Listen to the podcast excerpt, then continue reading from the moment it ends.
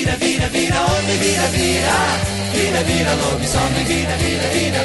Vira, vira, vira, homem, vira, vira. Está valendo! Está no ar o Beijando a Viúva, o seu podcast sobre histórias do futebol. Eu sou o João e o Vasco é o time da virada. Eu sou o Arthur e 2021 é o ano da virada. Eu sou o Moreno e a deslegitimação dela em relação à chipada, pra mim isso é muito grave. Eu sou Vitor Albano e hoje é um retorno para a história. Bonito, bonito, belas palavras. E no retorno do nosso Beijando a Viúva para a nossa terceira temporada aqui, infernizando vocês, nós vamos falar sobre as grandes viradas da história do futebol, então fique com a gente.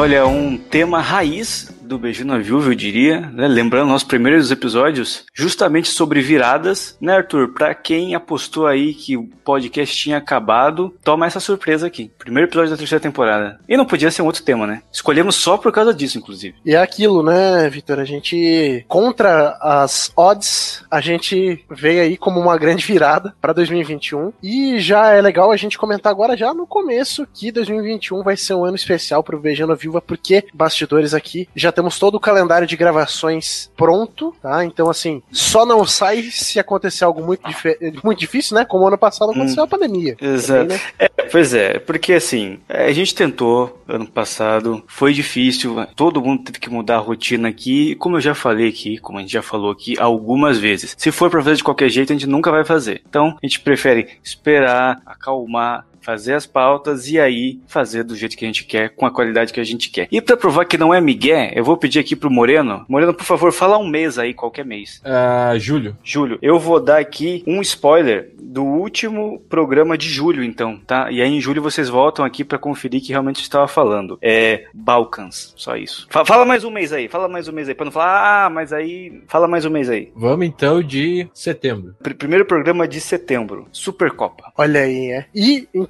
já vou deixar os recadinhos agora pro começo do programa. Temos uma novidade aqui, Vitor, pra ajudar o Beijando a Viúva aí financeiramente. Mas relaxa que você não vai ter que precisar pagar nem nada. O nosso conteúdo ainda é gratuito. E a gente descolou agora uma parceria com a Amazon. Olha que chique, né? O Jeff Bezos deixou aí o, o cargo de CEO da Amazon. E a gente já aproveitou que as ações estavam caindo e tudo mais, já nos tornamos parceiros deles. E agora, se você quiser comprar alguma coisinha na Amazon, tem o link pra você ir lá e comprar, já dar uma comissãozinha pro Beijando a Viúva. É o bit.ly.com barra BAV Amazon. Então, digita lá no seu navegador, aí no seu celular e tudo mais, que você já vai estar ajudando o Beijando a Viúva. E isso vai ser bom, principalmente naqueles programas que a gente fala de, tal, de algum livro ou de algum filme, alguma, alguma coisa que a gente usou como referência, né? E aí quem quiser comprar, já compra pelo link e já mata dois coelhos com uma cajadada só. Exatamente. E também é aquela coisa, né? A gente, ano passado, aderiu a esse sistema de programas quinzenais e temos aí a nossa, o nosso planejamento quinzenal até o fim do ano, co- como a gente comentou, mas temos alguns episódios de tempo extra aí, né? Que quando a gente tiver muito na vontade, a gente vai também dar essa surpresa aí pro feed de vocês, beleza, pessoal? É, co- é como eu falo sempre: vai sair a hora que tiver que sair. E se não sair, não vai sair, mas vai sair. É quase um quase um nível Carluxo de,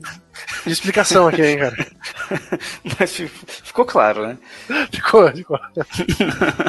Então, vamos pra, pra pauta de hoje, as grandes viradas. Vitor, selecionamos aqui algumas grandes viradas, mas tem umas regrinhas ali. Quais são as principais é, regras? isso que eu ia perguntar, porque você que fez a pauta, inclusive uma pauta muito bem feita, e eu queria meio que inverter aqui e perguntar como é que você montou isso, quais foram os critérios que você usou para montar essa pauta. Ó, inverti bem agora, hein? Se vira aí. Olha só. Então, primeiro que eu vou ser um cara um pouco clássico, digamos assim, né? Nessa, citações que a gente fez hoje, as grandes viradas, para mim, elas têm que ter um contexto maior, né, do que o normal, e elas não devem ser o que a imprensa portuguesa, o João que tá aí, pode falar um pouco, que é o que as pessoas chamam de remontada, que é aquilo de um placar no primeiro jogo ser muito desfavorável para um time e depois na partida de volta o time acabar conseguindo fazer essa remontada, né? Por exemplo, PSG e Barcelona, aquela vez que o agregado deu 6 a 5 pro Barcelona. Ou o, quando o Barcelona tomou essa remontada do Liverpool, né? Quando ganhou de 3 a 0 e depois acabou perdendo lá em Anfield por 4 a 0. Então,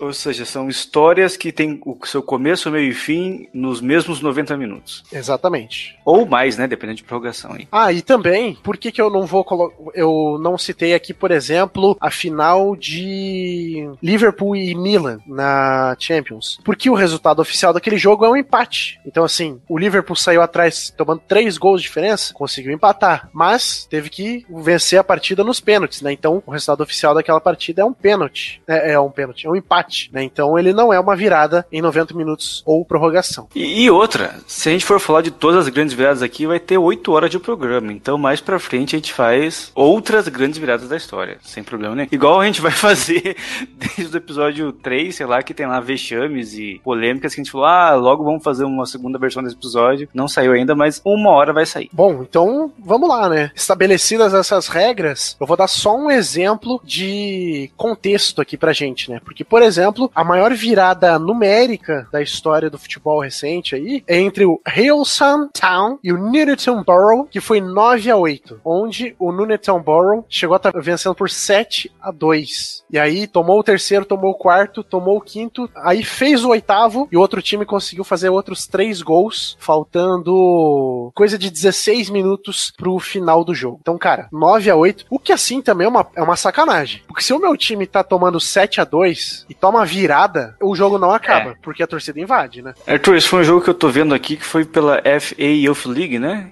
Que é da Inglaterra, que eu imagino que seja tipo uma Copa do Brasil Sub-20, assim. Isso, é a FA Cup Sub-18 da Inglaterra, né? A FA Cup que é uma Copa muito importante lá pros ingleses, mas, como eu falei, contexto é tudo, então, assim, poxa, é a maior virada que já existiu numericamente, mas ela não vai estar aqui porque, né, é um jogo que basi- basicamente valia o Sub-18. É, e também acho que com tanto gol assim, deixa um pouco o lado glorioso, heróico, pra virar bizarro, né? Como você falou, um time que abre 7 a 2 ele leva 9 a 8 Eu, inclusive, tô, peguei aqui ó, a ficha do jogo. ah, o maior período que ficou sem ter gol foi entre os 22 e os 43 minutos, ou seja, 21 minutos só é, que, que não saiu gol. De resto, tudo gol a cada 2 minutos, 5 minutos, 6 minutos. Então, imagina o nível técnico desse jogo, que, que não foi. Pelada. Eu acho que só pra contextualizar, esse jogo é de 2018, né? Então, assim, não é aquele jogo antigo do futebol lá da, né, da década de 20, 30. É, um que jogo era- recente. Que eram cinco atacantes para dois zagueiros, né? Ou que o, o novo pessoal aí que comenta em fóruns de Facebook fala que antes dos anos 70 só jogava contra pedreiro, né? Então não é jogo de pedreiro, é dos moleques aí que estavam jogando esses dias atrás. pois é.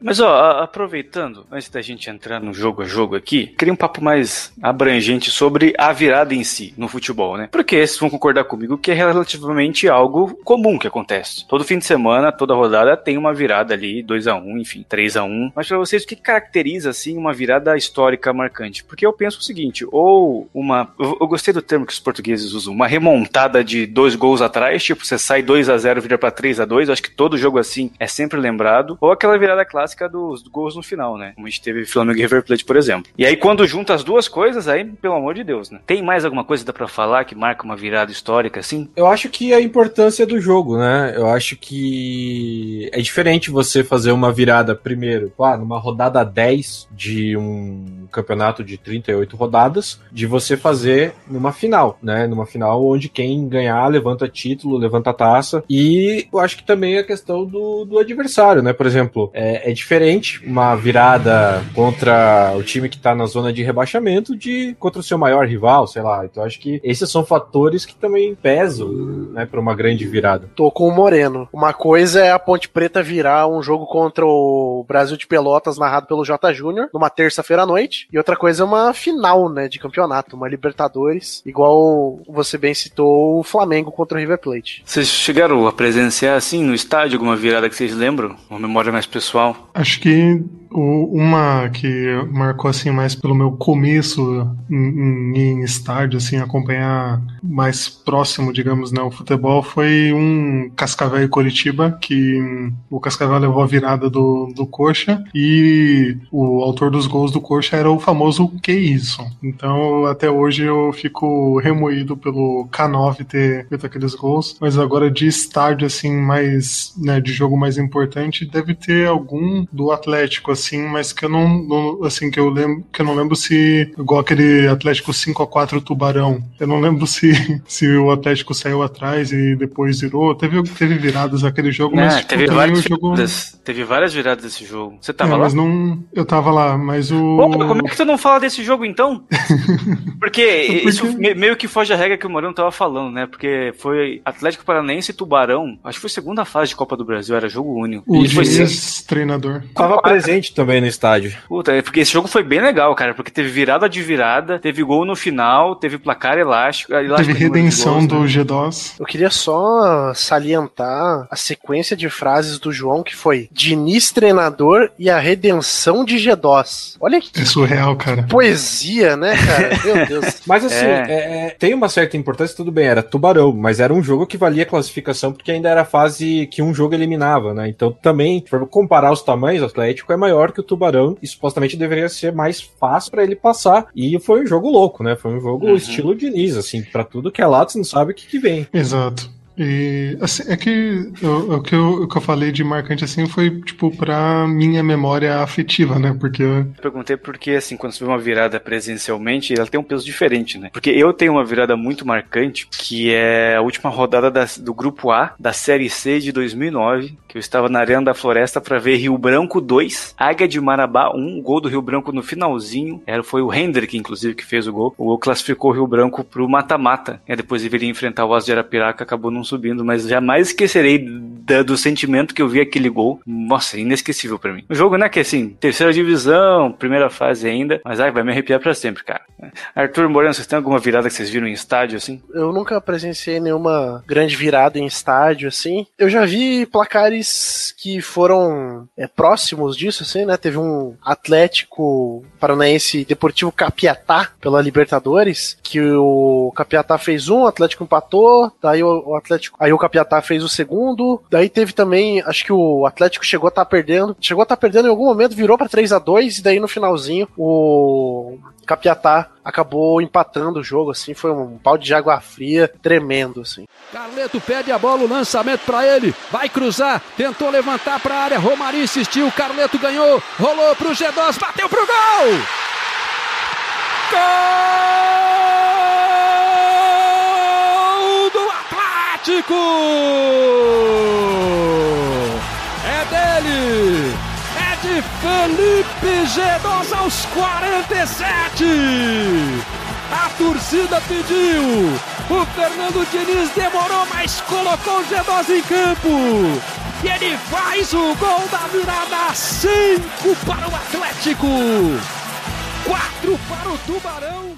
Então, vamos, vamos além dessas viradas de valor afetivo, né, que a gente viu ao vivo e tudo mais. Eu acho que já é legal a gente começar falando de viradas no torneio mais importante do mundo, que são as viradas em Copa, né? E é muito louco a gente parar para pensar nisso, porque não tem grandes, não acontecem tantas viradas em Copa do Mundo assim, se a gente for parar para pensar, né? Por exemplo, o Brasil em 58 acabou tomando o gol e fazendo e virando para ser campeão, mas não foi assim um, um negócio super emocionante que a Suécia bailou e o Brasil foi atrás, né? Então, É é que, Realmente- ficou tão é que ficou tão elástico que o primeiro gol da Suécia fica, fica Apagou, meio né? como. É, é, fica como acaso, né? Pois é, então assim, dito isso, eu acho que a gente pode destacar duas grandes viradas que aconteceram há muito tempo atrás, né? Uma foi na Copa de 66, que Portugal virou pra cima da Coreia do Norte, talvez a maior seleção da história da Coreia do Norte, que a Coreia chegou a abrir 3 a 0 com 24 minutos, porém tinha um cara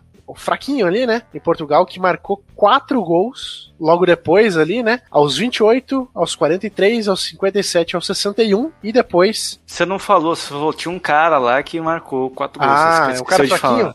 É. O... Ah, tá. É, o nome dele é Eusébio. Ele só tem uma Ah, estátua. Acho que eu conheço, acho que eu ouvi falar. Acho que conhece. É, a, gente, a Então. gente chegou a falar bastante desse time de Portugal na- no episódio da Inglaterra, né? Acho A gente não tá até- autorizado, né, a falar o nome do time.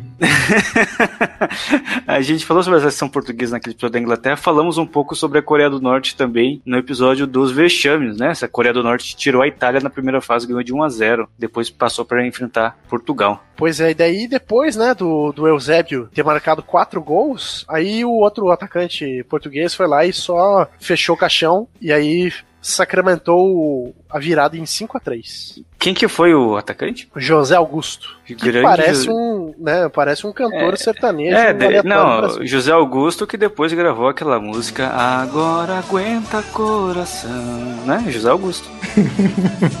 É José Augusto mesmo?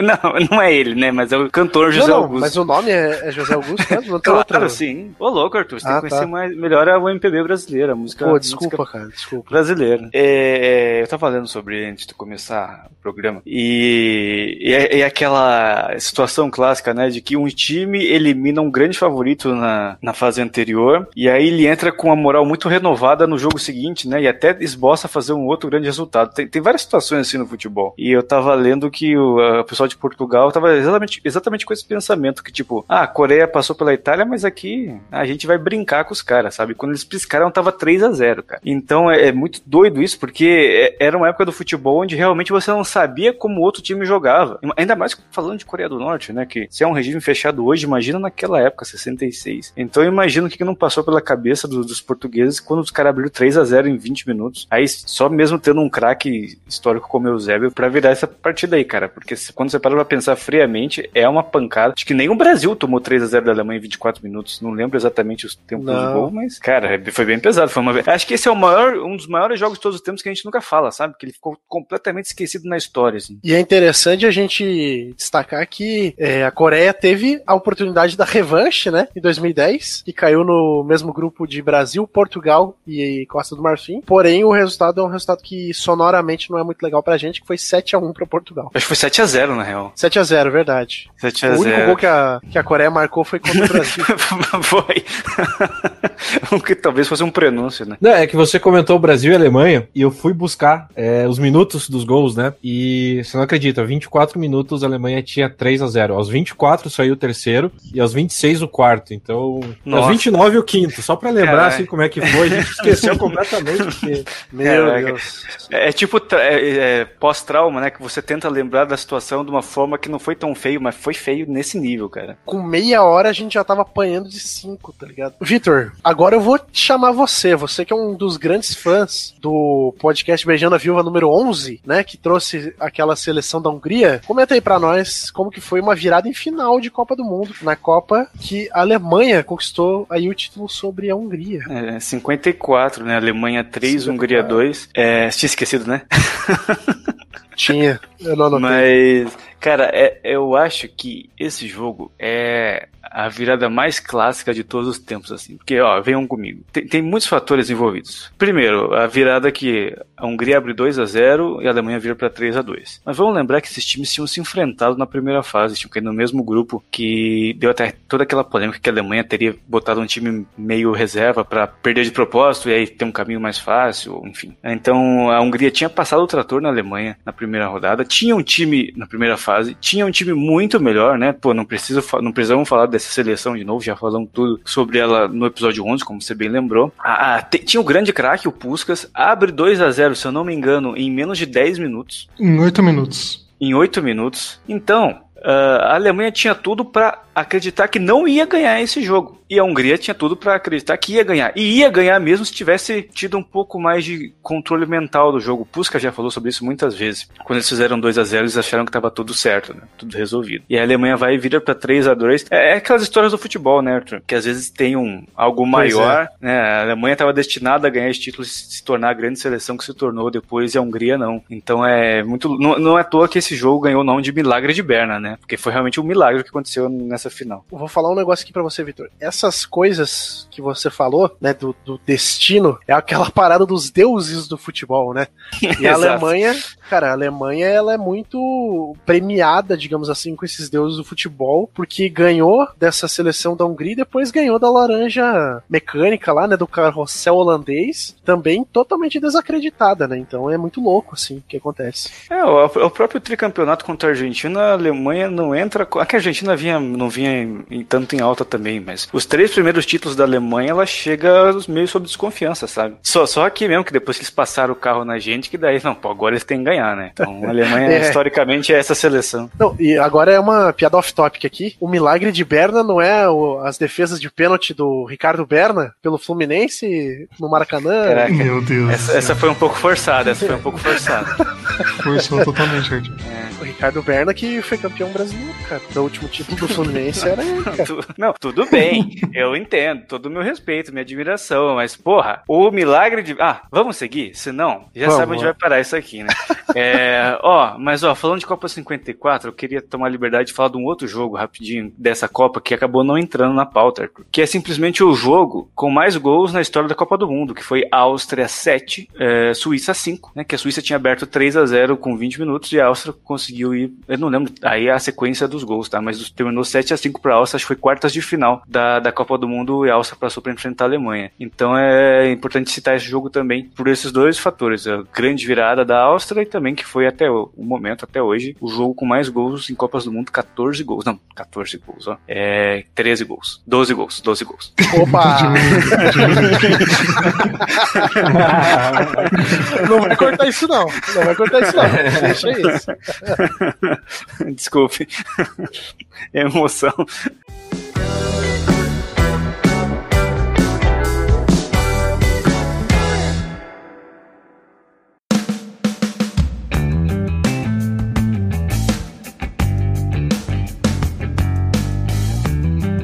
E agora, então, a gente vai para as competições europeias, né? As grandes viradas em competições europeias. E já trazendo aqui um jogo aí da Europa League que teve o Liverpool virando para cima do Borussia Dortmund, que foi talvez o grande jogo ali que solidificou o Klopp no Liverpool em um tempo de entre safra ali, né? Que os Reds estavam enfrentando. Exatamente, cara, Arthur. Um jogo de afirmação do nosso Jürgen Klopp, que o jogo teve o Mkhitaryan, o Aubameyang e o Royce abrindo 3 a 1 contra o Liverpool, né, pro Borussia. E o Liverpool conseguiu buscar a virada com o gol do Coutinho, do Sacco e do Lovren nos acréscimos. Então, essa virada aí de 4 a 3 do nosso Liverpool. É, essa virada é histórica por alguns motivos, né? Primeiro, 4 a 3 não é uma virada é, que a gente costuma ver sempre, né? É, segundo, pelo gol no finalzinho, que também a gente comentou no, no início, que é sempre um, um fator que faz uma virada ser histórica. E o fato do Klopp reencontrar o ex-clube, né? Geralmente a gente costuma falar do, do jogador que reencontra o ex-clube, e aí é sempre um jogo marcante por causa disso, mas o técnico reencontrar o clube num momento assim. No Brasil isso é mais complicado porque os técnicos acabam não, não criando tanta identidade com o clube assim, né? Mas no caso do Klopp, que tinha uma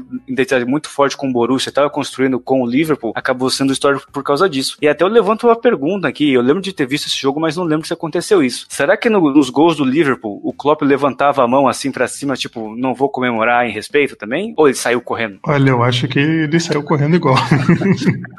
Já pensou? o cara no banco, não vou comemorar em sinal de respeito. Isso que você comentou, Vitor, dos técnicos brasileiros não terem uma boa relação, um vínculo tão grande assim, é porque a gente sabe que, na verdade, os times de Série A acham que só tem 10 técnicos, né? E aí os outros 10 que se viram aí inventando outros tipos, mas os medalhões são os 10 mesmo. Então essa rotatividade é sempre muito grande, né? É, esse jogo foi Europa League, né? Isso, Europa League. Engraçado que geralmente quando tem um- uma virada assim, uma vitória, um tanto de emoção, geralmente o time arranca pro título, né? Mas nesse caso o Liverpool perdeu a final pro Sevilha. Então, ela, ela só não é maior por causa disso, eu acho também, porque é, é parte de uma campanha que com o tempo ficou apagada, né? Um, um vice-campeonato de Europa League, né? Principalmente depois que o Liverpool chegou em duas finais e ganhou o título da Champions, a gente acaba meio esquecendo, mas mesmo assim foi muito emocionante. Com certeza. Acho que eu- os dois times também tinham se enfrentado antes, por, algu- por uma das duas competições europeias, se eu não estou enganado, com o Klopp ainda no no, no Borussia também, né? Que, que eu acho que aconteceu esse confronto e hum, acho que o, o fato do Klopp simbolizou mais do que a própria participação. E o Sevilha é o Sevilha, né, cara? O Sevilha ganha a Liga Europa ano sim, ano não, né? Fui atrás aqui, Vitor, do seu questionamento, e o Klopp, ele comemorou no sigilo. Ele dava seus gritos, né, levantava o braço e tudo mais, mas não, não correu, não foi efusivo, assim. Uhum. Ele concordava, sabe? Sabe aquele jogador, assim, que ele balança a cabeça, assim, sabe? Faz o gol no, no escudo e tal. Sei, sei, não, sei. não saiu comemorando. Acho que, olhando agora, né, cinco anos depois, esse jogo meio que marca uma passagem de bastão de protagonismo, né? Porque o Borussia, mesmo tão na Europa League, até 2016, ele, além de 2012, 2016, ele tinha se posicionado como um dos grandes clubes da Europa, né? Toda vez que o Borussia chegava, que alguém ia enfrentar o Borussia, tipo, ele tinha um, um prestígio, um respeito muito grande. O Liverpool tinha perdido isso. Acho que depois desse jogo, não por causa dele, mas ele pode ser um marco, tipo, depois desse jogo o Liverpool volta a ser o Liverpool da década de 80, de 90, e o Borussia, ele volta a um patamar mais de coadjuvante, assim. Então, então é interessante como essas coisas acontecem também, né? É, ironicamente, é, o Borussia atingiu esse patamar sob o comando do, do Klopp, né? Chegou numa final de Champions e tudo mais, né? Acho que o grande. Até o Klopp ganhou o campeonato alemão com o Borussia, né? Que a gente sabe que é super difícil competir com o Bayern lá por 38 rodadas. Então, tipo, faz to- todo sentido isso que você falou, Moreno. Não, e, e sabe, ganhou o campeonato alemão com o atacante sendo Lucas Barrios, Arthur. Isso que é desafio. Isso, o cara que abre quando bate a barreira, quando, quando o cara que abre a barreira, né, cara? Exatamente. Então tá. Vamos, vamos então passar pra uma vitória que é aquilo que se um roteirista escrevesse, a gente ia falar que é uma mentira, né? Que aí é a final da Champions League de 99, Manchester United e Bayern de Munique. Moreno, eu não sei qual que é a sua percepção sobre isso, porque nessa época o futebol europeu não era tão difundido aqui, né? Eu não sei nem se passou na TV esse jogo. Ah, com certeza passou na TV a cabo, em algum lugar assim. Ou na Bandeirantes, o canal do esporte. É, a Band ela detinha os direitos da Champions League por um tempo. A Rede TV passou a ter também no início dos anos 2000, então é, se passou era em algum lugar menor, assim, alguma, né, alguma TV menor. E é uma loucura, né? Porque se a gente a gente fala desse time do Manchester United de 99, né? O tal do Ferg Time, assim, e é o grande resumo do Ferg Time é essa virada por 2 a 1 né? E a gente vê que o que o Arthur falou do Fergie Time, né, o famoso, principalmente na Premier League, né, com o Ferguson, é que o Bayern fez o gol aos seis minutos do primeiro tempo, vencia até os acréscimos, estava naquela já, né, a galera já devia estar na beira do campo fazendo aquele sinal com a mão de acabou, seu Jesus, acabou, apito final, e aí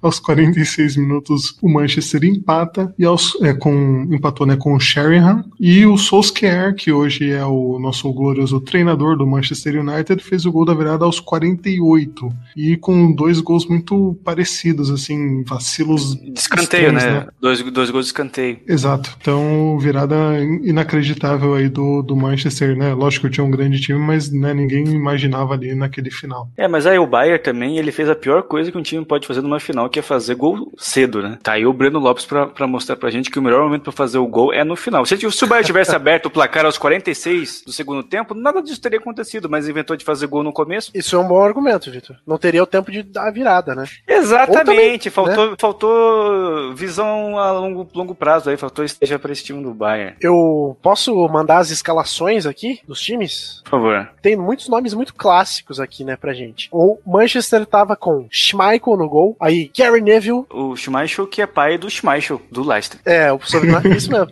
isso mesmo. Aí, ali, né, nos quatro da defesa ali, tava Gary Neville, Johnson, Stan e Irving. Na meiuca, tava Ryan Giggs, Beckham, Butt e Blomqvist. Tava, tava mal de, de meio o Manchester United. E daí, entrou o Sheringham. E depois, no ataque, York e Cole. E aí, o Solskjaer entra no lugar do Cole. Ou seja, só tinha meio campo também, esse time do, do Manchester United, né?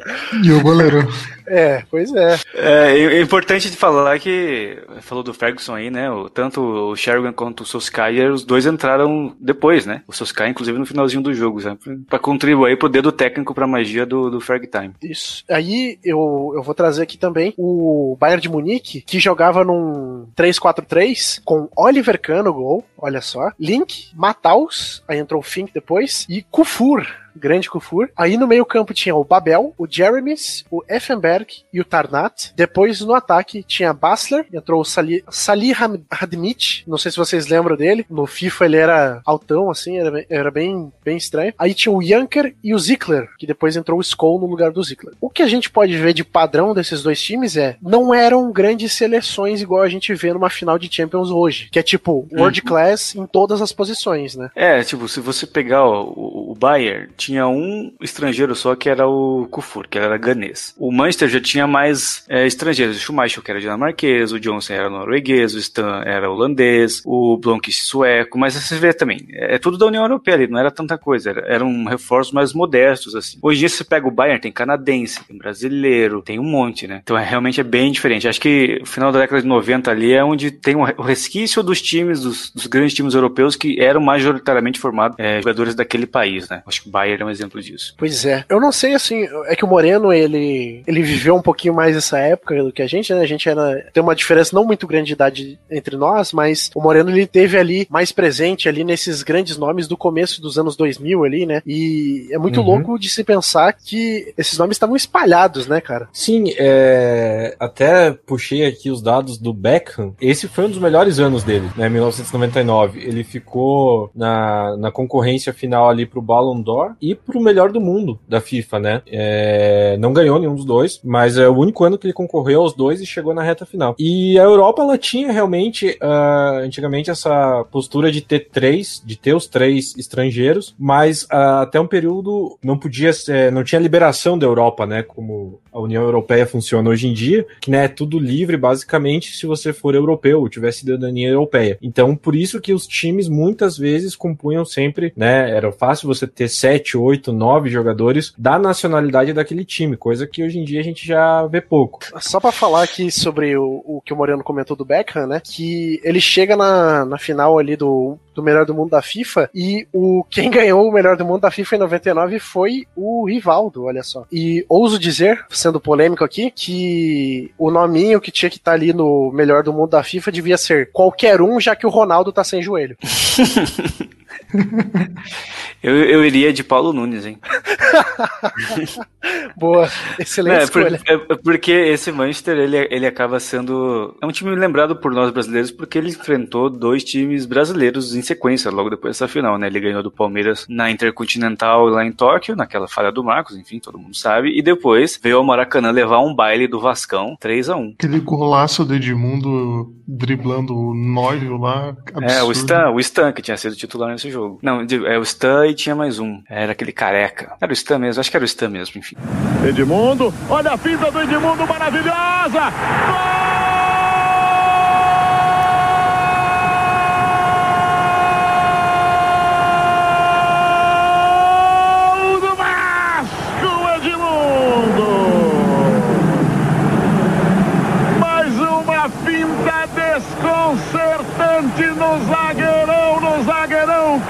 dizem é o máximo, é o máximo, é o E o que Edmundo é?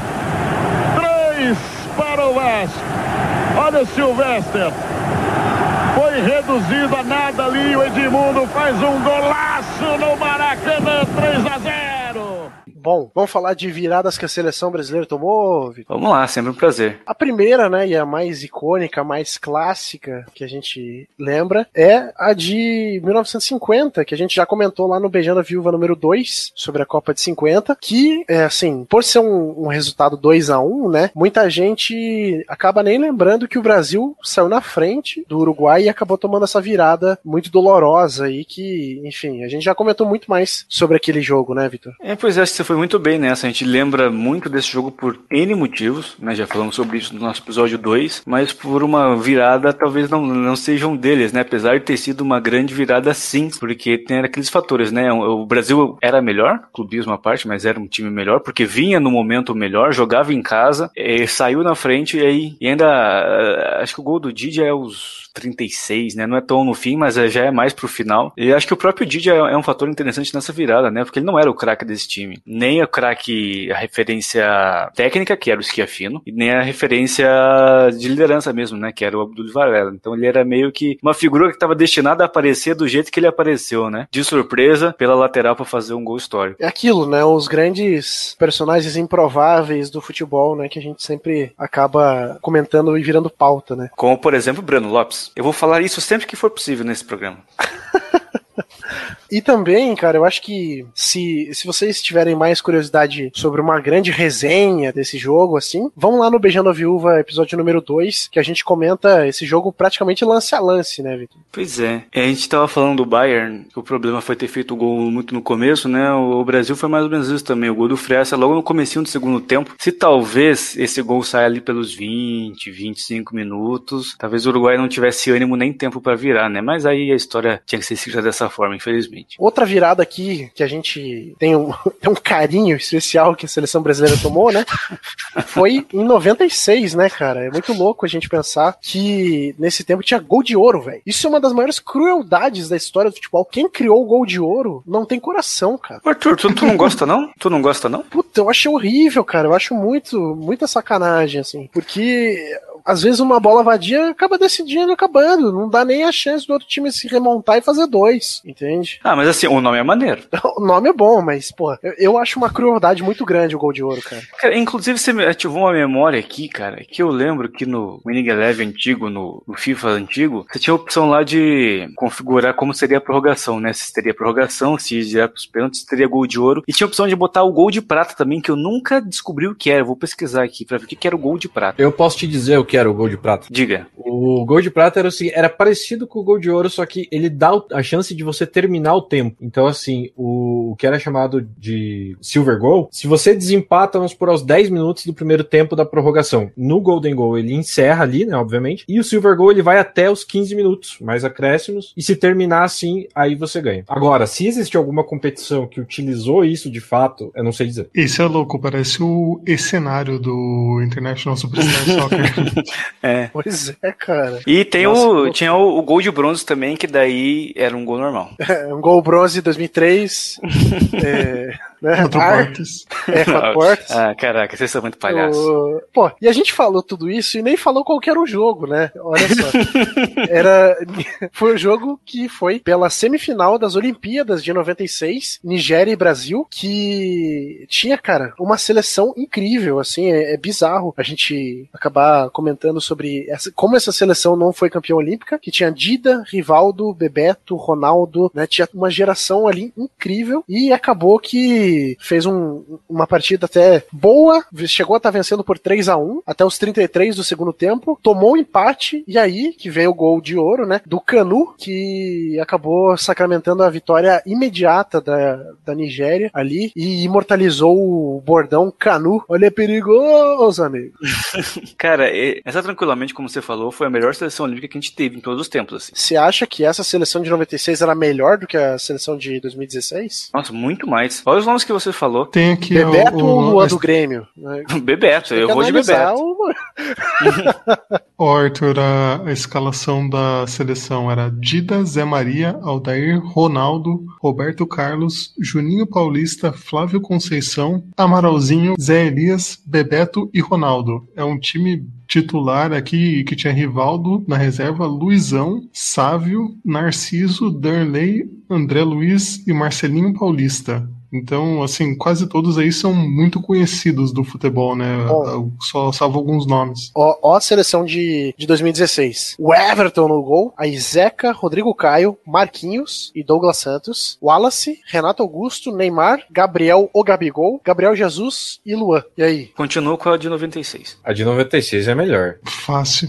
Cara, eu não sei se, eu, se é fácil, mas eu, eu acho que a de 96 é melhor. Se você está até aqui agora, é, comente aí, fale pra nós se você acha a seleção de 2016 melhor ou inferior à de, nove- à de 96. Então tá. É, algum comentário sobre esse jogo? Não sei se se vocês assistiram. Eu nem era nascido ainda, sou um zoomer. É, esse jogo ele, ele, ele é mais famoso, na real, pela tragédia, óbvio, mas é muito famoso pela narração, né? Narração histórica do Galvão, que aí depois teve em Bomba Pet, teve um monte aí de, de lugares que ajudou a popularizar isso. Mas é que assim, vou ser meio polêmico agora, tá? Mas é que é uma competição menor também. Olimpíada só a gente dava valor quando não tinha ganhado. Até depois que ganhou, ninguém mais tá nem aí pra nada. Mas mais pelo folclore. Não, eu ia comentar isso exatamente o que o Albano falou. É, a gente achava ruim, a gente não gostava, a gente tinha essas dores, enquanto a gente não tinha ganhado a Olimpíada, né? Talvez se você perguntasse para alguém é, lá por 2010, 2014, como é que como é que era o sentimento com a Olimpíada, ele ia dizer uma coisa. Agora, se você perguntar, já não tem mais aquele, aquele peso, né? Então, o próprio a própria eliminação, apesar de ter sido surpreendente, né, e ter sido marcada por anos, né? Enquanto o Brasil não ganhou, sempre que falavam de seleção olímpica e ouro, sempre falava desse jogo, ou mencionavam, ou mostrava a imagem. Então depois que a gente ganhou, acabou aliviando isso e eu acho que, né, tirou um pouquinho das dores que a gente tinha. Ah, eu ainda acho bem maneiro, cara. É, assim, eu concordo que o Vitor, que é um torneio menor, mas se eu fosse um atleta, eu gostaria de ter uma medalha de ouro olímpica, né, cara? Pô, é massa, né? Sei lá. Mas, é, mas agora, fazendo um comentário mais amplo, eu ia reclamar que a gente tá falando muito pouco sobre viradas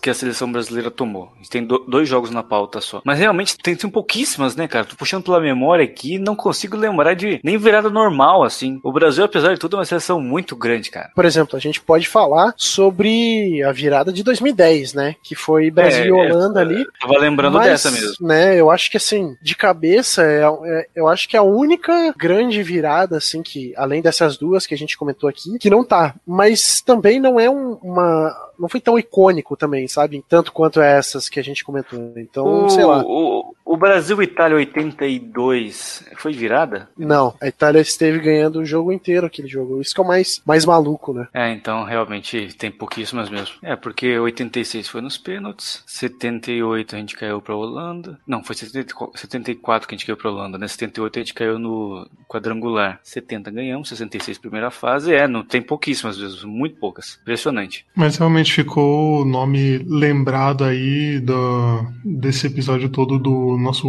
glorioso Canu, que fez o gol da seleção nigeriana.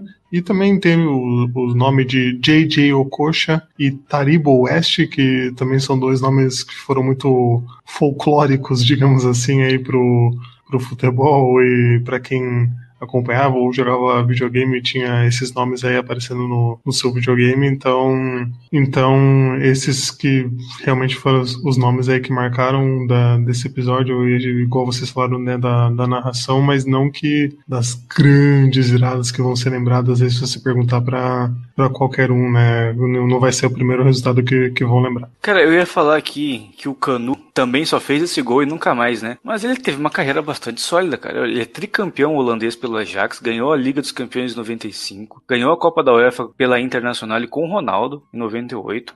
Tava no Arsenal dos Invincibles. Então ele tem uma puta história, cara. O Cano é um excelente jogador, cara. É muito louco isso, né? Eu não Só lembrava que, assim, que ele tinha sido tão grande assim. Pois é. E é muito louco que ele tenha sido marcado pra gente com um gol, sendo que ele é zagueiro, né? Isso que é o mais louco, assim. É, de onde você tirou isso? Ele é zagueiro, né? Ele é, ele é atacante, cara. cara é completamente louco. Caralho, maluco. Você tá de brincadeira que o Canu que aparece no Google na primeira. no primeiro resultado é, não é esse Canu. É, não, é o Nil Akobo Canu, 44 anos. Exatamente. Caralho. 626 jogos e 137 não, peraí, cara, peraí. Ô, ô, Arthur, como? Como que ele, zagueiro, apareceria naquele momento num gol de ouro dentro da área do Brasil para fazer aquele gol? Eu entendi o que que eu, o que que eu fiz aqui. Ele jogava com a camisa número 4 e era atacante. Era um babaca. Não, mas não tem. Quem que tem um outro atacante que, foi, que é famoso por fazer isso? Quem que é? Deixa eu lembrar. Ah, o da o Cahill da Austrália. Ele joga com a 4 também. Jogava com a 4, né? Atacante. É, bom, momento de derrame mental. o, Arthur, o Arthur realmente triste com, com essa informação. Pô, eu tô, cara, porque eu tô pagando muito pau pra ele, assim. Por ele ser um cara zagueiro, sabe, que fez o gol. E no final o cara era só um atacante que usava 4 só. muito bom. Pô, tô bem, tô, bem, tô triste, é... Né? Oruma. Já partiu o jogador, parte o lançamento nas costas do nigeriano, olha a sobra. Canu, perigoso, entrou, bateu, acabou! terminou! Termina o jogo. Termina a prorrogação. Termina o sonho do ouro no futebol para o Brasil. Vamos mudar a página aqui, vamos falar de viradas nacionais agora, de times de Brasil contra Brasil BR, X1 BR, pra gente comentar aí um dos grandes jogos, talvez da nossa geração, que é o Flamengo 5 e Santos 4, lá de Ronaldinho Gaúcho e Neymar. Eu quero saber se vocês viram esse jogo ao vivo. Cara, te falar, 2011 foi o ano que eu fiz cursinho, então eu vi pouquíssimo futebol nesse ano. Mas por um acaso do destino, nesse dia eu liguei a TV para ver esse jogo, parecia que eu tava sentindo que ia ter algo histórico. E, se eu não me engano, o Santos abre 3 a 0 né? No primeiro tempo. Exato, com, E, com e, bora mesmo, de tudo. é, e mesmo assim eu tava com o sentimento de que não ia ser isso, cara. Que ia ter alguma coisa estranha nesse jogo. E aí quando o Flamengo faz 3 a 1 eu, eu, até, eu lembro que até falei pro meu irmão aqui, eu falei, cara, vai empatar aqui, vê. E eu sabe, achei, achei que ia empatar logo no primeiro tempo, né? Mas foi 3 a 3 no primeiro tempo, cara. Esse jogo foi. É, é assim, não valeu nada, né? Mas realmente foi histórico, cara. Por, por tudo que envolvia, né? Neymar e Ronaldinho também, enfim. O Santos já campeão da Libertadores, então foi bem legal mesmo. Cara, o mais louco, Victor, é que eu tinha, eu tive esse sentimento que você teve também de ser algo histórico, porque o Santos abriu o placar muito cedo, entendeu? Tipo assim, eles fizeram 3 a 0 cara,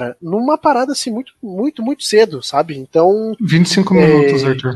Pois é, cara. Então, tipo, aí que a gente comentou de Coreia abrindo 3 a 0 em 24 minutos e tudo mais, né? Então, assim, cara, quando o Santos fez 3 a 0 é muito, muito rápido, assim, eu falei, cara, não é possível que o Flamengo vai tomar essa porrada e vai tomar esse- essa goleada histórica, né? Ainda Posso, mais porque posso dar as escalações aqui? Só pra gente ter uma É, noção? dei a escalação aí que era o bonde do Mengão sem freio, né, Vitor? É, então, é, é, é, tinha sido o último grande time do Flamengo até esse recente, né? Mas vamos dar o Santos primeiro, que tinha sido campeão da Libertadores há um mês. Ó, Rafael Cabral no gol, Pará, Edu Dracena, Durval e Léo. Uma zaga um pouco velha, mas muito boa, né? Arouca, Ibson, Elano e Paulo Henrique Ganso, Borges e Neymar. No final do jogo entrou o Allan Kardec no lugar do Elano. O Flamengo era Felipe, Léo Moura, Ronaldo Angelim, Wellington e Júnior César, Williams, Luiz Antônio, Thiago Neves e Renato Abreu, Ronaldinho Gaúcho e David. Durante o jogo entraram Jean, David Braz e Botinelli. Olha só, Botinelli. Quem é que não se enganou com Botinelli, hein? Botinelli, que ganhou o grande apelido de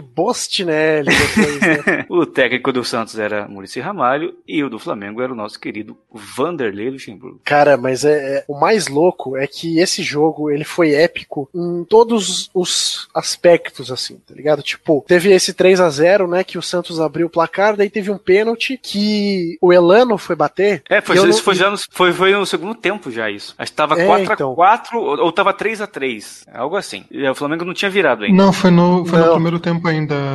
Foi no primeiro É. tempo? Foi logo depois. É, O Santos podia Tava abrir 3 a 2. 4 é, tá. Ah, é verdade. Pode crer. Tava 3x2, é isso mesmo. E aí, cara, eu não sei se vocês vão lembrar, mas o Elano tinha sido marcado muito negativamente por aquela Copa América que ele chutou um pênalti lá na Lua. E aí foi aquilo do, do Elano virar o cobrador oficial do Santos, né, Pra dar uma moral e tal. O cara não vai me dar uma cavadinha, o Felipe domina de peito o pênalti e sai fazendo embaixadinha, cara. Aham. Foi, foi muito humilhante, assim, sabe? Foi, foi. um Foi. negócio inacreditável. Cara. Cara, eu tô vendo aqui, o, o Santos ele fez três gols no espaço de 21 minutos e o Flamengo empatou no espaço de 15, 28, 31 e 43 o gol do David no primeiro tempo. Então foi muito louco isso, cara. E, o- e o pênalti nesse, nessa, nesse meio tempo, né? Entre os 25 e os 28. E vale lembrar que o Neymar fez aquele gol, Puscas, o Sim. terceiro gol, né? Pode crer, golaço Que Neymar. nem, que nem foi o mais bonito do jogo, né? Vamos ser sinceros. É, eu-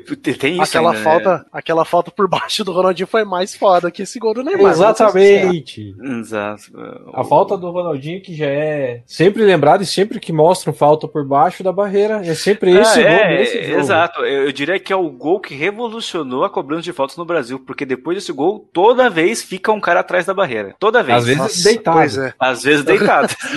exato. O que teve de pangaré que começou a treinar, ficar deitado atrás da barreira no Brasil foi, foi uma loucura, né, cara? cara, mas esse gol do Ronaldinho foi realmente. Cara, eu, eu lembro, sabe? Eu tenho uma lembrança sonora do grito da, do banco do Flamengo na hora do gol. Porque foi a primeira vez que o Flamengo passou à frente nesse jogo, né? Foi uma parada grutural do fundo da alma ali, cara. Isso foi realmente muito bom esse jogo. Foi muito legal de acompanhar. Eu lembro da cara do Ronaldinho depois de cobrar a falta, aquela cara de tipo, olha aí o que eu aprontei, galera.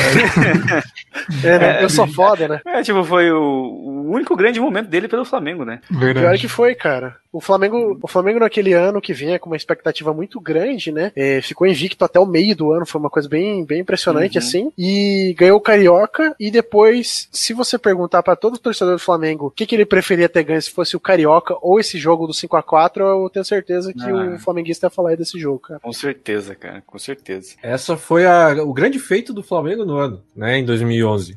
Foi ter feito essa virada, participado desse jogo e é isso. Bora pra próxima. Cara, mas é, esse foi um ano, assim, pensando em 2021, que a gente tem Botafogo rebaixado, Vasco caindo e Fluminense daquele jeito, é um ano totalmente atípico, né? Porque, se eu não me engano, Corinthians é campeão, Vasco em segundo, Fluminense e Flamengo em quarto, e teve o Vasco campeão da, da Copa do Brasil ainda. Então foi talvez tenha sido o último grande ano, assim, do futebol carioca como protagonista nacional, né? Tipo que o, o Botafogo, ok, não, não, não fez uma boa campanha, mas os outros três chegaram, chegaram muito bem. né? A gente não teve mais isso depois. E talvez vamos demorar pra ter aí. Nossa, cara. E, e o mais louco é que, tipo assim, esse jogo, mesmo os coadjuvantes do jogo são muito interessantes, né, cara? O Angelim tomando o drible do Neymar, o Thiago Neves fez um gol nesse jogo, né? Então, tipo, são caras que a gente até esquece que eles estavam nesse jogo, mas eles estavam lá e, entendeu? O David, Cara, talvez o o, gol Ron- mais perdido que ele já fez, que ele já não Ronaldo, fez. Ronaldo Angelino, dos maiores zagueiros da história do Flamengo. Tudo bem que esse jogo foi que o Neymar aposentou ele, né? Mas mesmo assim, tava lá. É absurdo esse jogo. Todo, todos os personagens parece que são marcantes, cara. A gente pode falar tudo, todo o nome aí, Borges, Elano, todo mundo tem né,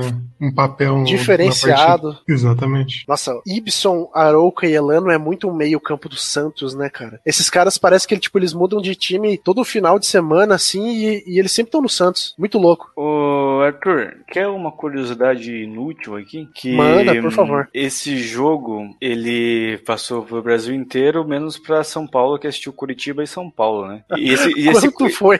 Curitiba? não, não, não. É, e foi a, foi a maior virada que nunca aconteceu, que foi São Paulo 4, Coritiba 3, São Paulo abriu 4 a 0 o Coxa ameaçou fazer o que o Flamengo fez, mas não teve força. Fez só 3 gols. Poxa, cara, que loucura, né? Imagina, cara. E, porra, se o Coxa empata um 4x4, essa noite tinha que ser abençoada como a noite do, do futebol brasileiro, Ah, né? cara? Tá maluco. Com certeza deve, ser, deve ter sido uma das rodadas com maior média de gols, assim, porque só nesses aí teve 9, 10, 11, 12, 13, 14, 15, 16, 17 gols, 16 gols. Caramba. 22 do segundo tempo. É jogo de tirar o fôlego. Atenção, Ronaldinho bateu. Gol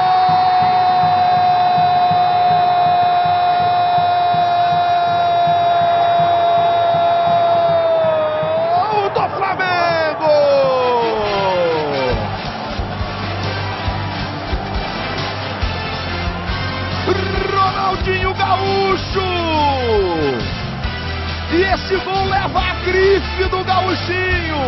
Esperou a barreira saltar. E com enorme per- perspicácia e inteligência. Tocou no cantinho. Para balançar a rede do Santos. E deixar tudo igual. No placar de um daqueles jogos que entram para a história do futebol brasileiro. E Arthur, agora chama aí um jogo, um jogo que a gente queria falar muito aí, né? A gente estava aguardando ansiosamente para falar dessa partida. Então, agora vamos falar um pouquinho sobre o jogo que motivou esse, esse programa, né? O João é um cara, o maior defensor desse de um programa só sobre esse jogo. Eu falei, não, João, calma. Vamos fazer um sobre viradas e aí a gente comenta e você se deleita aí comentando a final da Copa Mercosul, Vasco 4, Palmeiras 3. Eu acho Ó, que então, é só, só, interessante. só um parênteses aqui, só um parênteses Oi. aqui. É, tô saindo, não gosto de falar sobre esse jogo. Me dá gatilho, porque década de 2000 ali, começo, é onde estava formando minha, minha consciência futebolística e esse jogo, ele me assombra até hoje. Então, tô saindo aqui, ó. Boa pauta, bom programa pra vocês. Até semana que vem, galera. Tchau. Eu diria que o Romário silenciou a voz do título do, do Vitor nesse jogo, né, João? Com toda certeza, Arthur. Um jogo que é, é surreal, assim, em vários aspectos, porque eram dois, dois times fortes. O, Palmeiras já com, com uma grande equipe ali, depois, mesmo depois de campeão né, da, da Libertadores, ainda tinha um, um elenco forte e fez 3 a 0 com já no final do primeiro tempo, né? Que foi um primeiro tempo até equilibrado, mas o Palmeiras deslanchou ali no final com o Arce aos 36 num pênalti, aí o Magrão, aquele, fazendo aos 37 já, tipo, tava tocando a musiquinha de comemoração, o Magrão já fez o, o segundo gol, e o Tuta fez aos 45. E aí, o que o Vitor não, não gosta de lembrar é que o Palmeiras, a torcida palmeirense começou a gritar é campeão, é campeão no intervalo, como se o jogo já tivesse acabado, né? Primeiro tempo, o jogo foi junto ali.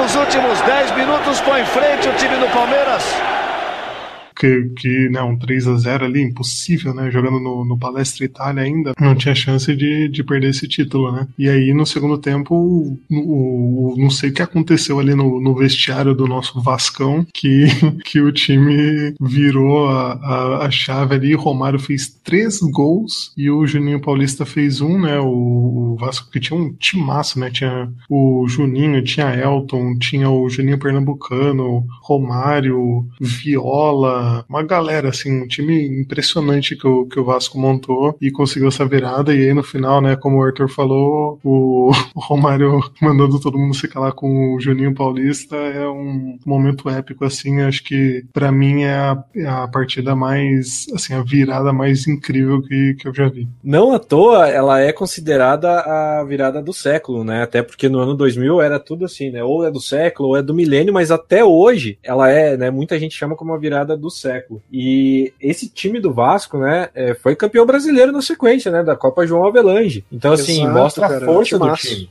Pois é, cara, e, e, é muito louco, assim. Eu acho que é até, até muito legal da gente comentar que o regulamento dessa final é uma maluquice, né? Copa Mercosul é uma maluquice. O Palmeiras e Vasco chegaram na final e aí teria teriam dois jogos iniciais que o time que conquistasse quatro pontos primeiro seria o campeão, né? Então o que aconteceu? Vitória do Vasco no primeiro, vitória do Palmeiras no segundo. Palmeiras foi beneficiado e jogou o terceiro jogo desempate em casa, né? No antigo Palestra Itália. E aí o Vasco e aí foi né esse jogo que a vitória por qualquer placar daria o título, né? Então é muito muito maluco que se o Palmeiras tivesse feito feito 5 a 0 no primeiro jogo e perdesse de 1 a 0 era a mesma. Teria que ter esse jogo, esse terceiro jogo, né? Um, um adendo que eu acho que deixa a virada ainda mais dramática. Tava vendo aqui as informações do jogo. É que aos 32 minutos, ninguém menos que Júnior Baiano, zagueiro do Vasco, foi expulso. Então, quer dizer, é, dificultou ainda mais a missão e ainda assim o Vasco conseguiu fazer essa virada. Já que você citou aí o Júnior Baiano, Moreno, eu acho que eu, como a gente deu as escalações de Flamengo e Santos, eu vou dar a escalação aqui desse Palmeiras Palmeiras e Vasco. O Palmeiras tinha Sérgio no gol, Arce, Gilmar, Fernando ali, depois Galeano, Flávio Luiz, Magrão, Rodrigo Tadei, Thiago Silva, Juninho e Tuta. O mais interessante é que, na minha cabeça, esse time do Palmeiras era melhor do que eu tô lendo aqui. Então, e... se, eu tivesse, se eu tivesse participando do programa ainda, eu diria que depois que rolou a final de 2000 do, da Libertadores, o Palmeiras mesmo que desfez aquele time, sabe? Tanto que nem o Filipão ficou. Isso se eu tivesse participando do programa. Como eu não estou, eu não vou falar isso. Porque é até interessante, né? Porque o, daqueles dos remanescentes tem pouquíssimos aqui, né? Então era um time que ainda era competitivo, né? Pô, o Tuta é um excelente jogador, mas já não era. É, se, nível, se, eu né? tivesse, se eu tivesse participando do programa, eu diria inclusive que foi o time campeão da Copa dos Campeões sobre o esporte um, tempo, um tempinho antes e por coincidência tinha ganhado o Rio São Paulo do próprio Vasco no começo do ano por 4 a 0. Então agora eu vou mandar o Vasco aqui, Vasco do grande goleiro Elton, Jorginho, Klebson. olha, olha isso aqui. Odivan e Júnior Baiano, bicho. Tá maluco. Depois, Juninho Paulista, Juninho Pernambucano, tava pouco Juninho no time também. Também tinha o Euler, The Son of the Wind e Romário. Faltou o Jorginho Paulista, Arthur. Ah, o Jorginho Paulista, que entrou depois. Não, e o Vasco, uh, ele tinha banco também, né? Porque você teve ali Mauro Galvão entrando no jogo, você teve Viola, então assim, eram jogadores que nessa época eram, eram jogadores muito importantes, né? Eram jogadores ali é, realmente de time grande, né? Não estavam batendo pontos somente. E o Vasco tinha opções né? Não era só aquele time ali que, que entrou em campo, não era só o Romário ou os Juninhos, né? Tinha bastante gente boa também para você poder mexer no esquema tático, para você poder sobreviver às tantas rodadas que tem de Brasileirão, de não sei o que, enfim. Cara, se eu tivesse no programa ainda, eu falaria que essa derrota só não é mais doída pra torcida do Palmeiras porque teve uma mais doída antes, que foi a final da Libertadores pro Boca, que perdeu nos pênaltis e daquele jeito, né? Roubado. Então, acaba, daí acaba meio que abafando essa do Vasco, cara. E, e também que, Arthur, você me confirma a, a, a, data desse jogo? Eu acho que é 28 de dezembro. Quarta, 20 de dezembro de 2000. 20 de dezembro. Será que foi um Réveillon legal pro palmeirense ou não? Foi, ó. Maravilhoso. ah, cara, pois é. Mas assim, é muito louco, cara. Olha, esse time do Vasco, ele me, me impressiona bastante, assim, cara. Porque, né, você tem ali uma meiuca com Juninho Pernambucano e Juninho Paulista, e você vê, hoje em dia, os caras idolatrando Germán Cano e Benítez, né, cara? Você dá um, dá um revertério no torcedor do Vasco, né, cara? Pois é, né, cara? Não, não se fazem aí mais times nacionais como já foram feitos aí, né? Não querendo, não puxando pro saudosismo, mas a qualidade técnica mudou muito aí. É nada contra aí Benítez e Cano que salvam o elenco do Vasco, mas não se compara. Não, mas ó, é que assim também. Esse aí é talvez, eu não vou falar o melhor, tá? Mas é um dos melhores Vasco de todos os tempos. O problema do Vasco é que decaiu muito rápido. E aí fica muito aparente o abismo entre o Vasco de hoje e o Vasco de duas décadas atrás. E, cara, eu, eu vou ser, vou ser categórico aqui e falar que esse time do Vasco, para mim, é o maior Vasco de todos os tempos, porque eu acho que é um time melhor do que o Vasco que foi campeão da Libertadores. Não, mas aí é o seguinte, tem Expresso da Vitória aí também, né? Mas será que alguém do Expresso da Vitória é melhor com o Romário, cara? Entendeu? Aí é difícil. É, é, esse é papo para outro programa. E o Vasco vai pra luta. O Viola que entrou bem no jogo, carrega, tenta o lance individual. Olha a chance, Juninho Paulista batendo. Sobrou para Romário, bateu. Gol!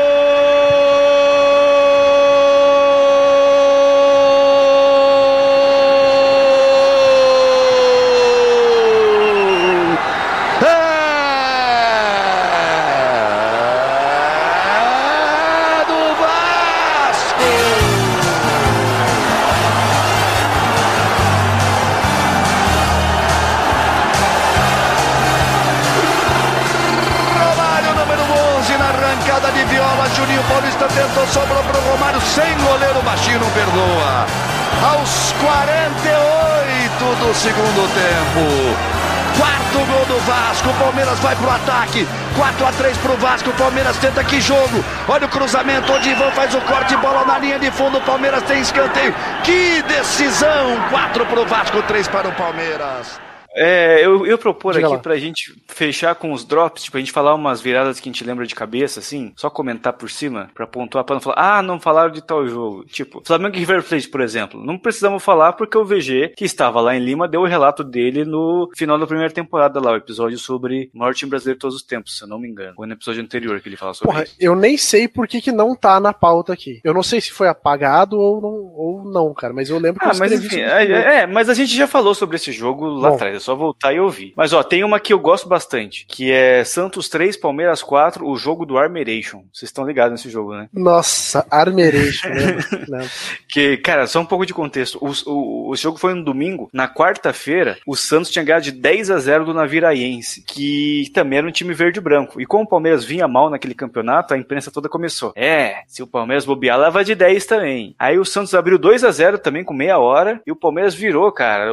Três gols do Robert, grande atacante Robert, que só fez isso pelo Palmeiras também. Então foi um jogo que assim, não valeu nada, mas valeu pela autoestima, assim, só. Eu, eu lembro particularmente porque eu morava em Rio Branco, né? E lá só tem flamenguista, vascaíno, tricolor e botafoguense. Aí eu lembro que na escola tava todo mundo comentando o jogo do Palmeiras pela primeira vez, assim, então eu lembro muito por causa disso. E o, o Armeration, é, ele é até mais marcante, que nem você falou, ah, lembra do Palmeiras do Armeration e tal, porque o, o Santos meteu 10 a 0 no Naviraense e fez dancinha nos 10 gols, cara.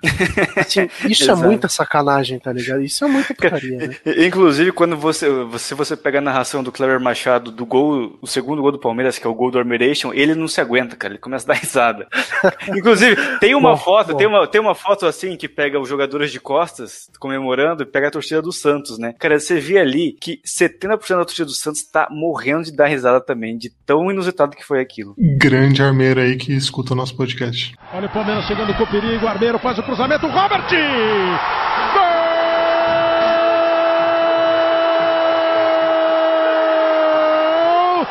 Robert do Palmeiras!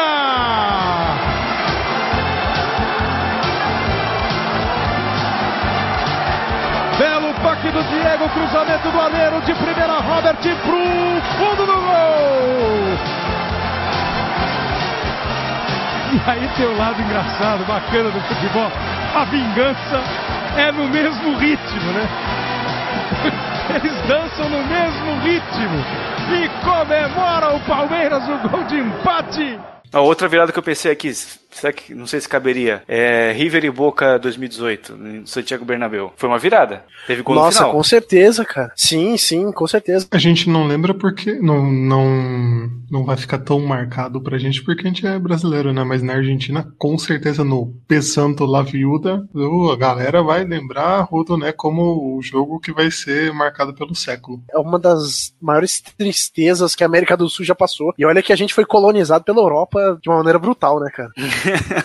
Ó, falando em River Plate, lembrei de mais duas envolvendo River Plate. River e Grêmio 2018, o jogo do Bressan, que ele entrou só pra fazer pênalti ser expulso. Que foi, foi o jogo anterior a essa final contra o Boca, né? E o jogo anterior, na Libertadores anterior, um, jo um jogo muito legal que quase ninguém lembra. Lanús 4 River Plate 2. Que Isso é o River, bom. O River tinha feito 1x0 no primeiro jogo. É uma remontada, né? Acho que por isso que o Arthur não colocou. Mas o River tinha feito 1x0 no primeiro jogo. Abre 2x0 lá na Fortaleza de Lanús. E o Lanús faz 4 gols, cara. E vai pra final. Um jogo muito bom. Ah, teve, teve a grande virada que também nunca aconteceu. Que foi Fluminense LDU. Esse aí, o torcedor tricolor, o pessoal lá, nosso amigo do 4231, É, é, é, essa talvez foi a grande virada que nunca se concretizou, né? Porque o Fluminense já tinha perdido de 4 a 2 em Quito, aí no Maracanã o Guerron faz 1 a 0 com tipo 6 minutos, e o Thiago Neves faz, faz 3 a 1 né? O Thiago Neves ou o Washington? Não, é o Thiago Neves. O Washington faz gol contra o Boca na semifinal. Então, tem, tem essas também, né? A gente pode a própria virada do Fluminense contra o Boca em 2008, 2007 foi uma puta virada no Maracanã. Gol do Palermo, depois tem os tem gol do Dodô, gol do Conca e gol de- do Washington. É isso, acho que, é- acho que é isso. É, é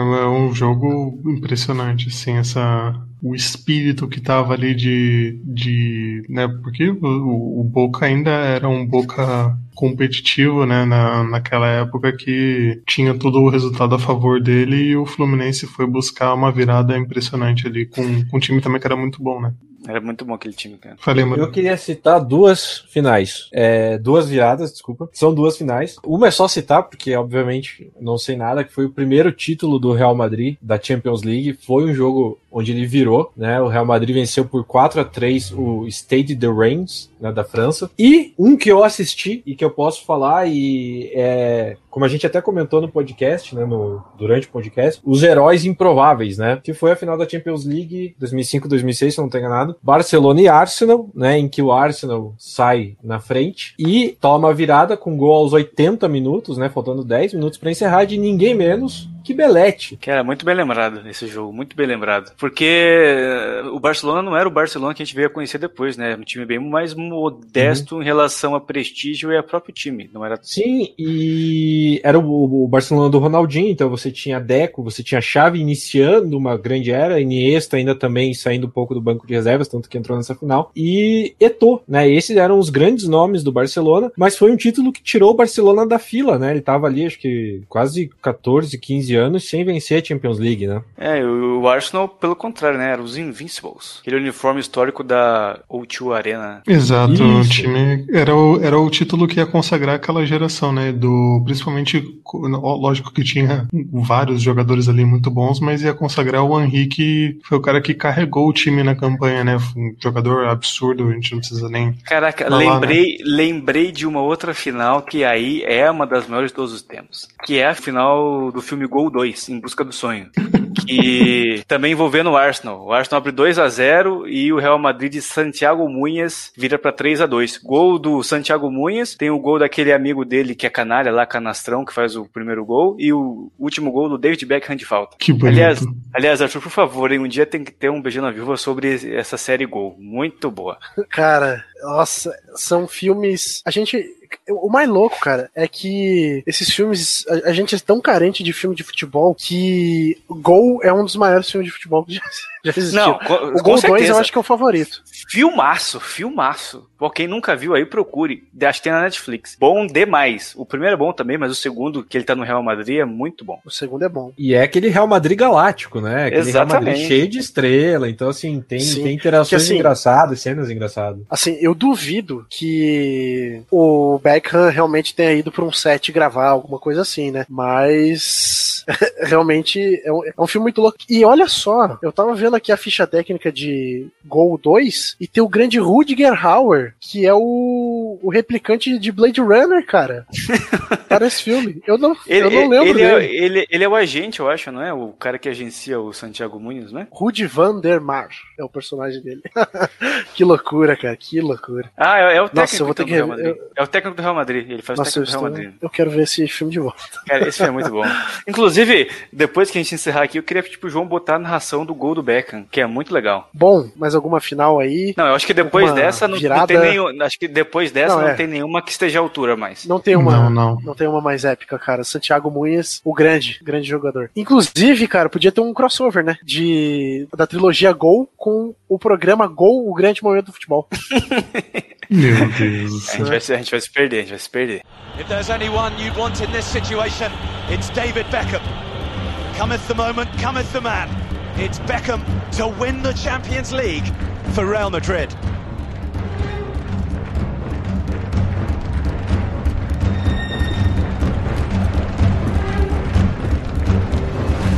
Beckham!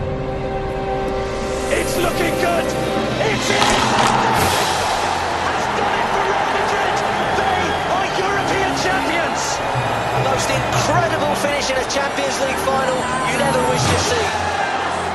Beckham with the winning goal. Real Madrid with the winning habit. They were down and out at 2 0. They've come back into it.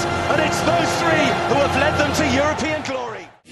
No fundo azul, na noite da floresta, a lua iluminou, a roda, festa vira, vira. Bom, pessoal, se você ouviu a gente até agora e tá se coçando aí por alguma virada que a gente ainda não falou, por favor, manda uma DM lá pra gente no nosso Instagram, comenta lá com a gente no Twitter, manda uma mensagem ali pra gente nos nossos perfis pessoais também. Moreno, valeu demais por estar aqui com a gente hoje. Faz muito tempo que você não, não cola aí. É, a última vez que o Moreno esteve aqui, só pra dar um, um choque de realidade, foi quando a gente fez o programa do Red Bull no futebol, cara. Olha só. Outros tempos, né? Faz, faz um tempinho já, né? Valeu demais aí, Moreno. Tem, tem algum recadinho final aí pra, pra dar pro povo? Primeiro, quero agradecer vocês por, por me chamarem, por me convidarem para essa edição. É um prazer inenarrável estar aqui falando sobre futebol com vocês, com tantas feras aí desse nosso querido esporte. E eu recomendo a galera, cara, quem não conhece o podcast aí do Beijando a Viúva, que realmente vá procurar, vá, vá ouvir outras edições, porque assim, o pessoal aqui manda muito bem, o pessoal sabe do que tá falando. E eu acho que é isso, cara. Estamos aí sempre que precisar, a gente vai, a gente aparece e deixar um forte abraço para todo mundo aí, cara. Só queria agradecer a todo mundo que continuou ouvindo nessa temporada passada aí, que a gente fez de qualquer jeito, assim, em relação a prazos e tal, né? Mas mesmo assim, eu tô vendo aqui, só dois episódios não bateram mil, mil reproduções. Então, cara, isso é muito legal. Porque, de novo, né? O que a gente sempre fala aqui, mil, mil reproduções pra um grande produtor de conteúdo não é nada, mas pra gente é muita coisa. Principalmente pra gente que é totalmente amador, né? Então, ó, o episódio de Buenos Aires bateu, dos atacantes do futebol brasileiro bateu. O episódio existiu ou não existiu, que foi uma loucura completa, bateu mil. Então, pô, isso é muito gratificante pra gente. E se a gente tá fazendo essa terceira temporada agora certinho, do jeito que tem que ser, é por causa disso. Então, muito obrigado mesmo. Então eu acabei lembrando aí quando o Moreno falou a palavra mágica, as palavras mágicas forte abraço, que eu tenho que mandar um forte abraço para mãe do nosso querido amigo João Eduardo, porque ele falou que ouve o podcast lá quando tá no carro, enquanto tá em casa, e a mãe dele é obrigada a nos ouvir junto, então peço desculpas aí pra mãe dele por Nossa, ouvir a gente coitada, falando tanto cara. bobeira, né? Coitada, uma guerreira aí aguentando a gente. Mas um abraço pra ela e pro João Eduardo. Bom, então é isso. Eu agradeço aí a todo mundo que escutou a gente até agora e vamos lá, 2021 ano da virada. Daqui a pouco a gente vai ser vacinado, Vitor, ou não, né? A Ah, gente eu, tá eu acho que eu. aí. Não sei se daqui a Né? pouco. Em algum momento. né? Em algum momento a gente vai, vai ser vacinado, tomara que nesse ano ainda, né? E essa volta aí de temporada que a gente tá trazendo pra vocês é um pouquinho de aí um- uma companhia sonora pra vocês. É, o lado bom de ter pandemia é que a gente consegue convidados sábado à noite pra gravar, por exemplo, entendeu? Senão os nossos convidados estariam na esbórnia, na farra nesse momento, né? Então a gente consegue um pessoal diferenciado pra conversar com a gente. Mas é isso, pessoal. Obrigadão e até a próxima.